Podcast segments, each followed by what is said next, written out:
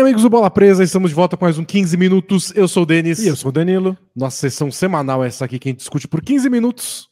Com as areias declaram que é 15 minutos, a gente só aceita, nunca passa esse tempo. A gente confia nas areias do tempo. E toda semana a gente discute um assunto geral relacionado à NBA, sugerido pelos nossos assinantes. Isso, porque nós temos assinantes.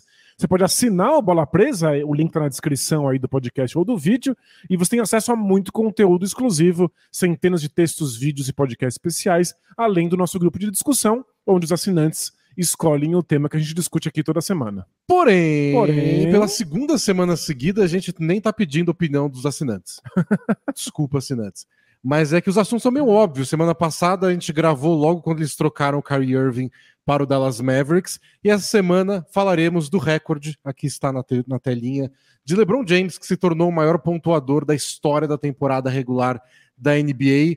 Era para ser tema do podcast semana passada, mas aí teve a loucura da trade É deadline. uma trade deadline completamente biruta, com um milhão de trocas acontecendo, e a troca do Kyrie foi grande o suficiente para ocupar um 15 minutos, e aí o LeBron acabou É. tendo que esperar um O pouquinho. recorde do Lebron vai durar um tempo aí. Então deu tempo de esperar uma semana, não, não envelheceu tanto assim o assunto. E para compensar ó, a falta de interação com o amigo assinante que não pôde palpitar essa, esse tema, logo depois a gente vai gravar um especial inteiro também sobre essa questão do recorde do LeBron, mas aí abordando ainda outros aspectos. Então os assinantes vão ter uma hora e quinze de LeBron James, vocês vão ter 15 minutos só porque vocês não pagam.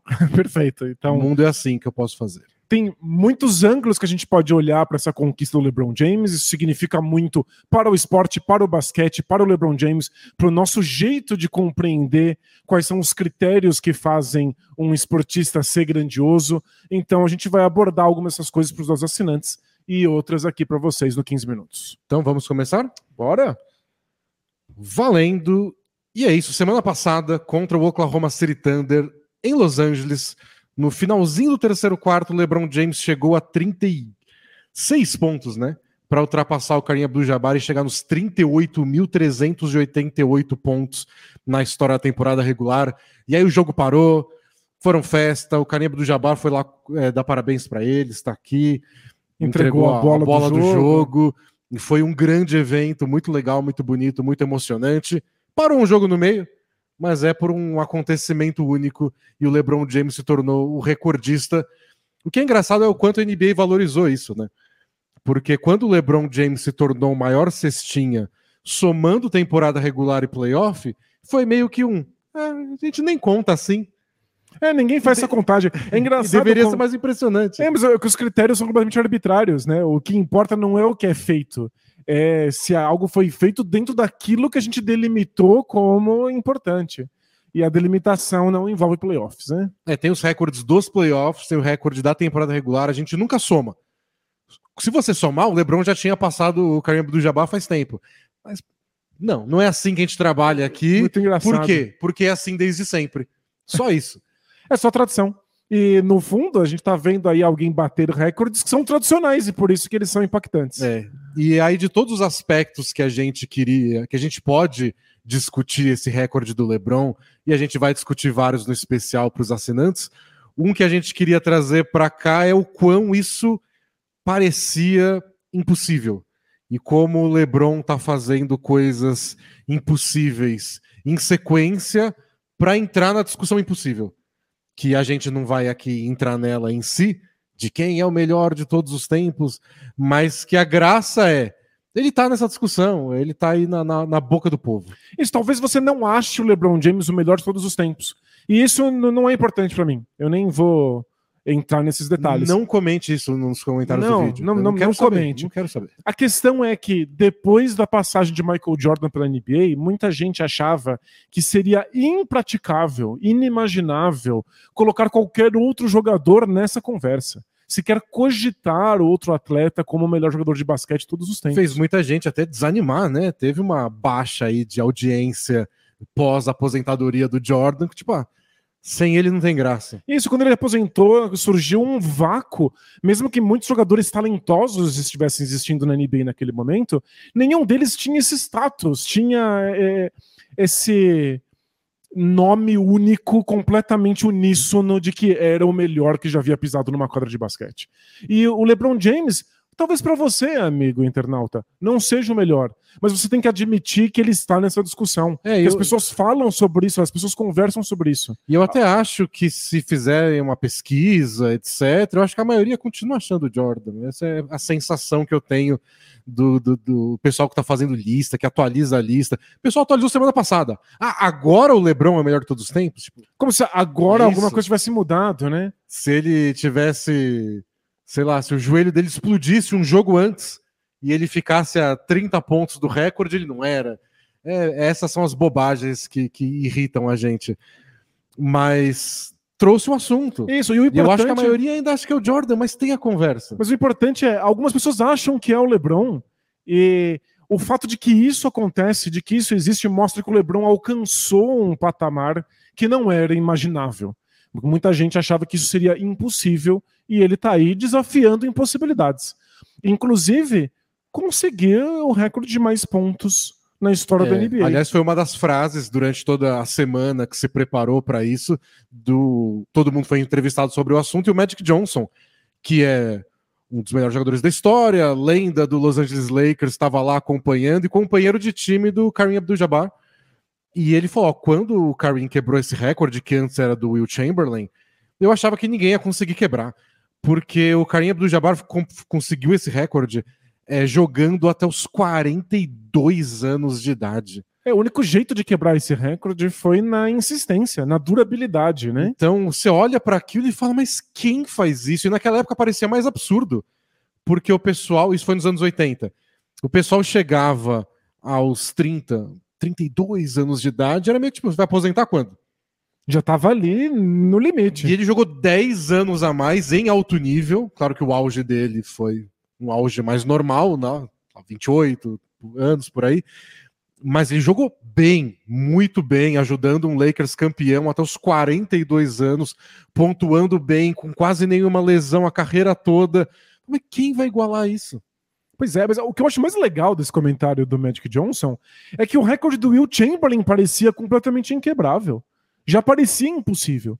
Ninguém imaginava como é que alguém poderia fazer mais pontos do que o Chamberlain. E aí veio o Kareem Abdul-Jabbar e fez isso de outra maneira. Não com médias tão altas por temporada, mas durando muitas temporadas. E aí a gente pensa, não tem mais como quebrar, é completamente impossível. E aí vem o LeBron e co- consegue fazer isso unindo as duas formas, com médias de pontos mais altas e durando muitos anos. É, Essa parte eu acho a mais. Ele tem uma vantagem sobre o Karim do Jabbar, que ni- nisso, pelo menos, o, o tempo ajudou ele. O Karim fez os quatro anos de basquete universitário. O LeBron foi um dos jogadores mais jovens da história da NBA, ele veio direto do ensino médio. Então, ele teve essa largada. Mas aí, putz, o pessoal que vem de quatro anos do ensino médio, de, de, de basquete universitário, chega mais preparado. O LeBron ia conseguir, nos quatro primeiros anos, começar a cortar essa vantagem do tipo. Ele começa, consegue começar com tudo. E ele conseguiu, né? Ele, ele entrou na NBA com 21 pontos por jogo e na segunda temporada Já, já tinha mais de 27 pontos por jogo. E na né? terceira já passou de 30, 31,4. Então ele conseguiu começar cedo e começar cedo muito bem. Já não é uma coisa impossível de se fazer, mas muito difícil. É, vindo do basquete colegial que a gente falava na época direto, se tornou impossível depois, porque poucos anos depois foi proibido. E, Ele pegou uma janela bem específica de tempo ali pra tornar isso viável, né? e aí ele tá jogando há 20 temporadas direto na NBA sem nenhuma lesão séria. É outra coisa impossível. É, É quem chega agora e vê o LeBron continuamente lesionado no Lakers nas últimas temporadas, não sabe quão inédito isso é. E mesmo as lesões que tirou ele do- de vários jogos contra o Lakers, temporada passada ele jogou 56 partidas. Em 2018-19, o primeiro ano dele no Lakers, jogou 55 partidas. Recordes negativos da carreira dele. Ele nunca tinha jogado menos 74 jogos É, antes então, disso. é, parece pouco, já foi um susto ver isso, mas, pô, 55 jogos, o Zion pagaria caro para jogar 55 jogos é. numa temporada. As leis da física não, não ajudam o Zion. E as leis da física não só ajudam muito o LeBron, como o LeBron ajuda a si próprio. E eu acho que isso é uma coisa tão, tão fascinante desse recorde que era impossível ter sido quebrado. O LeBron começou muito bem, muito cedo, seguiu se desenvolvendo e cuidou do corpo como nenhum outro atleta profissional antes dele. Eu acho que os caras que chegaram perto, que ele ultrapassou nos últimos anos, mostram o quanto isso é difícil, porque ninguém chegou no Kareem, né? O Cal Malone, ele é um exemplo de durabilidade. Muitos anos da NBA, sempre em alto nível e praticamente sem lesões. O Cal Malone era um dos caras que não se machucava. Não passou o Kareem. Chegou perto. O Michael Jordan era mais exemplo Will Chamberlain. Médias muito Chega, altas, né? médias altíssimas, mas passou uma temporada e meia fora jogando beisebol, se aposentou quando dava para jogar mais um pouco, aí perdeu mais uns anos, aí depois voltou para jogar no Wizards já mais velho e teve boas médias já com quase 40 anos no Wizards, mas aí também perdeu alguns jogos lesionado. Claro, e O Jordan não tem essa parte do ele poderia ter jogado várias temporadas a mais e não jogou. e não jogou, e a gente não sabe como o corpo dele teria reagido. Esse- a gente entrando já no campo da especulação. A minha memória vendo Jordan no, no Wizards é que ele era espetacular, mas ele passava muito tempo numa bicicletinha do lado de fora da o quadra, aquecendo o joelho, porque ele já estava sentindo o baque físico da idade. né? E teve o Kobe também, que chegou a passar o Jordan nessa, nesse ranking. Ele começou como LeBron muito jovem, mas não começou nesse ritmo. Ele não teve média de 21 pontos por jogo no primeiro ano. O Kobe teve 9 pontos por jogo no É. primeiro ano. Aí depois, sei lá, 13, 18. É, não tinha 30 pontos por jogo na terceira temporada. né? Depois ele teve números que o LeBron não teve. Temporada com 35 pontos por jogo, essas coisas. Mas aí depois, no final de- da carreira, ele teve a lesão tendão de Aquiles, ficou uma temporada fora, lesão no joelho, não conseguiu jogar como o LeBron tá jogando agora até os 38. Então você vê como cada um apresentou uma coisa e o LeBron conseguiu juntar tudo. Ótimas médias, durabilidade, começou cedo, pelo jeito vai parar bem tarde. A impressão hoje é que se ele quiser parar com 42 igual o Kareem, ele pode. É, tudo parece A gente possível, né? nunca sabe, né? O- essas lesões pode ser um dia que parece estar tudo bem e no outro o tendão de Aquiles já era, o joelho já era, mas nada indica que ele não joga mais pelo menos uns dois anos aí numa boa. Pois é, e é justamente por juntar tantas coisas diferentes para tornar um recorde impossível possível que o LeBron James coloca o nome dele na, história do basquete na mesma categoria de outros que são considerados os melhores de todos os tempos. É, eu acho que essa é uma das, das coisas mais marcantes do LeBron, como ele consegue pegar essas coisas que só olha e fala, não vai dar. E dá. A expectativa que tinham sobre ele quando ele chegou na NBA, tipo, ele foi draftado que esperavam isso. Não, você vai brigar pelos recordes da história. Como assim? Você não promete uma coisa dessa de um cara que não pisou na quadra. E é engraçado, é, É uma receita pra dar errado. E é, é claro que acertaram, né? Quem achava que isso ia acontecer, acertou. E o próprio LeBron acreditou nisso, mas trabalhou para que isso fosse possível. Mas é, era chute, era só palpite. Muitos dos jogadores que deveriam ter assumido o lugar do Michael Jordan não deram em absolutamente nada. É, não, é uma promessa que não se faz. É, Você pega o Embanyama, eu tenho, eu tenho certeza que ele vai ser um bom jogador. Agora começa a declarar muito mais que ele vai revolucionar a NBA. Eu, eu não acredito quando falam de ninguém. Tipo, deixa o cara pelo menos fazer meia dúzia de jogos. É que a gente não tem como saber, É. e isso cria, claro, uma pressão e uma expectativa que, inclusive, atrapalha a- a- não só a trajetória do próprio jogador, mas a nossa percepção do jogador. Porque às vezes o jogador tá indo muito bem e a gente nem dá tanto valor assim, porque não foi tão bom quanto haviam prometido. Era né? capaz do LeBron ter uma carreira espetacular, ficar 15 anos na NBA, ganhar uns dois títulos, A gente achar que foi muito e pouco. você ia né? falar, "Ah, é, parabéns pra ele aí. Tinham falado que ia ser o Esperava melhor, mais, né? é. Mas não, ele tem que, ele tem que fazer tudo isso pra fazer jus às expectativas. E ele fez, qual a chance disso? É, Chegou lá em sei lá quantas, oito finais seguidas. e a gente tava falando sobre ele ter médias de 30 pontos na terceira temporada, e tem um momento em- na trajetória de todo jogador em que ele tá indo muito bem, ele é muito novo e tá conseguindo médias muito altas de pontos, e aí os adversários percebem que você tem que fazer alguma coisa para pará-lo. E aí começam a, a se montar defesas específicas para atrapalhar. Nem todos os jogadores conseguem dar um passo além a partir desse momento. Vários jogadores ficam estagnados aí, porque as defesas estão tirando aquilo que ele sabe fazer de melhor e a, a, os defeitos do jogador ficam muito explícitos. São raríssimos os atletas que melhoram a partir desse ponto. E isso envolve você ir apagando os seus defeitos e treinando aquilo que você não sabe fazer direito. É, e é uma característica do LeBron essa versatilidade, né? O, o jeito que ele pontua é, é tudo. É um pouco de tudo.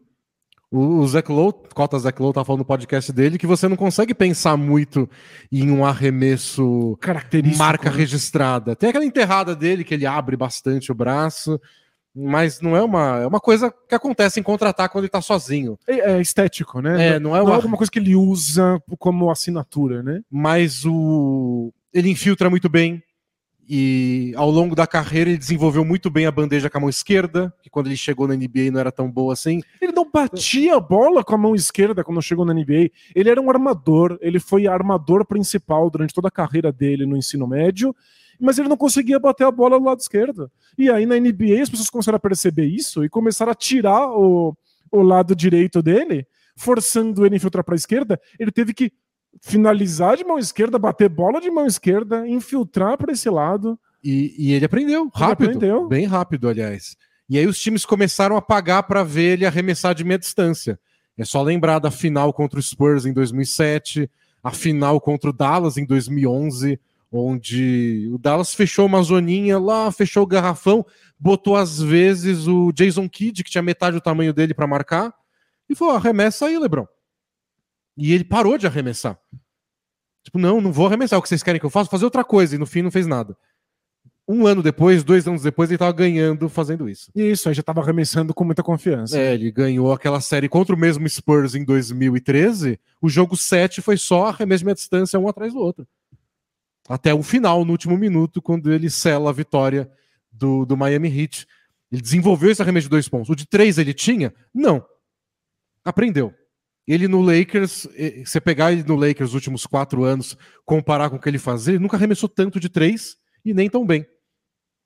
Ele foi lá e aprendeu. Agora você arremessa de três? Quando eu cheguei na NBA lá em 2003, ninguém pedia para eu fazer isso. Agora tem que fazer? Tá bom. Aprendeu. É marca registrada? Não. Longe disso. Nada é, né? É Mas ele aprendeu. Remessa de dois, de três, bandeja, enterrada, infiltração, lance livre. Então ele é um cara que nem é conhecido por isso. Ele é o cara da visão de jogo, o líder, o gênio. Mas ele sabe apontar de tantos jeitos que todo ano é lá 25 pontos por jogo, 27, 30, 28, 29. Por 20 anos, tá aí. Quebrou o recorde. É, eu, eu vejo gente dizendo que a NBA passou por uma revolução, que agora tem mais bola de três pontos, que os times jogam mais rápido, que é mais fácil pontuar. O que eu acho fascinante é que o LeBron passou por uma transição. Quando ele, a NBA que, ele, que, o, que, o, LeBron chegou não é a mesma NBA em que o LeBron quebra não, o recorde. A revolução aconteceu enquanto ele estava em quadra e ele foi vivendo ela. E vários jogadores ficaram no meio do caminho. Revoluções dentro do basquete aconteceram múltiplas vezes desde que o esporte surgiu. Vários jogadores profissionais não conseguem se adaptar. É muito difícil quando você faz uma coisa muito bem e de repente essa coisa não funciona mais. O que funciona é outra. Pivôs que eram muito dominantes de repente, com as novas regras, não conseguiam mais dominar tanto assim. Jogadores que nunca arremessaram bola de três pontos, de repente não conseguiam ficar em quadra porque tinham um arremesso muito fraco. É, os jogadores foram perdendo espaço. Alan Iverson era um gênio do basquete. De repente, o estilo de jogo dele não era mais desejável. Não tinha mais como ficar em quadra. É. E o LeBron se adaptou. Então, o mais importante sobre a gente discutir um recorde quebrado é que não dá para quebrar recordes grandiosos desse jeito por acaso. Você não tropeça na, na rua e de repente quebrou um recorde desses. Não. Tem que ter uma, uma, junção muito grande de coisas. E todas bem difíceis. Muito difícil de acontecer. Tem uma série de obstáculos completamente impensáveis. A gente tem que, por um momento ali na vida de alguém, eh, tornar essa pessoa capaz de vencer todos esses obstáculos é. sistematicamente um após outro. Recordes de um jogo, de fazer uma coisa absurda em um jogo e uma temporada já são complicados. Esse é uma soma de coisas muito difíceis em vários aspectos, até mentais. Tem que, ele tem que continuar querendo jogar. O Jordan quis parar, porque não soube lidar com dificuldades da vida dele. E, e saiu para jogar beisebol. Então são dificuldades de dentro da quadra, pessoais, físicas, que ele tem que ir batendo o tempo todo por 20 anos seguidos. É, e, e aí você chega nesse recorde. E tem coisas que, de tem coisas que são pessoais. Tem coisas que, ok, o LeBron era é, um obcecado por melhorar e treinou a mão esquerda e arremessou a bola de três pontos e se adequou a isso, tinha um entendimento do jogo legal. Tem coisas que, inclusive, não dizem respeito ao LeBron. É, o Jordan passou um tempo jogando beisebol e muita gente atribui isso ao fato de que o pai dele morreu, sim, por sim, exemplo. Ele não né? conseguiu lidar com isso. Essa é a questão, é. que ele não soube lidar com dificuldades da vida dele fora da quadra. O LeBron passou por adversidades, mas não é essa. Passou pela diversidade bizarra de que a equipe de marketing achou que era legal ele dizer onde ele ia jogar em rede nacional programa de TV. vivo, e aí ele virou vilão da NBA e era vaiado em todos os, os, os ginásios. E se ele não tivesse lidado bem psicologicamente com isso. Podia ter quebrado. Podia ter né? quebrado, mas não, ele se alimentou disso e virou vilão e dava beijinho pra torcida. Então, tem coisas que dizem respeito ao jogador, tem coisas que são do mundo ao redor dele. Tudo isso precisa se alinhar da maneira correta para um recorde desse ser quebrado. Porque esse recorde todo mundo sabia que ele ia quebrar, então não é aquela coisa emocionante que você vê na hora pela surpresa. Estava anunciado, ele foi vestido para isso. E... O Karim Abdul-Jabbar estava é. lá, inclusive, sabia que ia acontecer naquele dia. E não era dia. fácil fazer 36 pontos, né? Não é, é mais do que a média dele. Mas tinha que ser. Tava todo mundo lá, todo mundo todos esperando. os convidados, todas as celebridades. Tipo, Lebron, dá um jeito aí. E em três quartos ele conseguiu. Mas é, todo mundo sabia que ia acontecer. As dificuldades estão no processo e a semana passada foi uma celebração desse processo ter dado certo. Isso, é celebrar tantas coisas diferentes terem se alinhado na carreira de um único indivíduo para que o impossível fosse possível. E é por isso que eu achei tão bonito o texto que o Karim Abdul-Jabbar escreveu sobre esse momento. Muita gente especulando se ele não estaria triste, ou é. magoado, ou frustrado, porque a sua marca foi batida. E a resposta dele foi o, o completo oposto. De que quando uma coisa impossível acontece, toda a humanidade é levada a acreditar que novas coisas são possíveis. E que, portanto, isso é uma celebração da humanidade. Ele eh, fez uma, uma metáfora muito boa, que é, ele, é como se ele tivesse ganhado na loteria um bilhão de dólares e o LeBron James ganhou na loteria 2 bilhões de dólares. É, por que ele ficaria triste, né? Claro, é. São coisas impossíveis que aconteceram para dois indivíduos, um depois do outro, talvez um mais do que o outro. Mas os dois acabaram empurrando a linha de impossibilidades é. da raça humana. E ele até falou: se fosse nos primeiros anos depois de ter feito o recorde, talvez ele tivesse ficado mal, porque ele era mais competitivo. Agora, mais velho, ele consegue enxergar com outros olhos. Agora ele está enxergando a humanidade. É isso. isso. Ele tem outras é... perspectivas mesmo. Ó, como dentro do basquete a gente pode encontrar coisas imensas, espetaculares, e meio que tanto faz se fui eu ou não. É. O legal é que a gente consegue ver isso no esporte, nesse caso, no basquete. E é por isso que eu faço um chamado para você ou aquela pessoa que você conhece que não gosta do LeBron James ou que acha que o Michael Jordan é e vai ser para sempre, não importa o que aconteça, é o melhor de todos os tempos. É, perceba que o LeBron fez uma coisa impossível e que isso é digno de nota, que isso engrandece todos e nós. Que não apaga o que os outros fizeram. De modo nenhum. Simplesmente faz a gente achar que outros recordes antes impensáveis podem ser batidos, inclusive o do LeBron James. Mas por que, é tão impressionante? Porque bater esse recorde vai ser muito, muito é, não, difícil. Mas o Cam Thomas tá aí, né? O Ken Thomas tá aí Ken fazendo Thomas 40 tá aí, pontos. Bateu o recorde do LeBron de jogador mais jovem a fazer 40 pontos em jogos seguidos. Se cuida, LeBron. Tá aí. É, Messi ou, ou Tyson. Ou Tyson, né? É, LeBron Ken ou Thomas, Thomas ou LeBron. É. Tempo dirá. Pois é, é. Daqui 20 anos a gente grava de novo. É, provavelmente ninguém vai bater. E é o que disseram do, do pro Karim Abdul-Jabbar e é o que disseram pro Will Chamberlain antes dele. Então é isso, gente. A gente vai continuar essa, essa conversa num podcast especial para assinantes. Então apoie o Bola Presa, assine, assine o canal, curta aí e tem vídeo novo direto. Isso. Valeu. E a gente se vê, claro, quinta-feira ao vivo no YouTube para gravação ao vivo do nosso podcast, que vai ao ar em áudio editadinho, bonitinho, com vinhetas, às sextas-feiras no Spotify ou no segredor de podcast favorito. Até lá. Tchau. Tchau, tchau!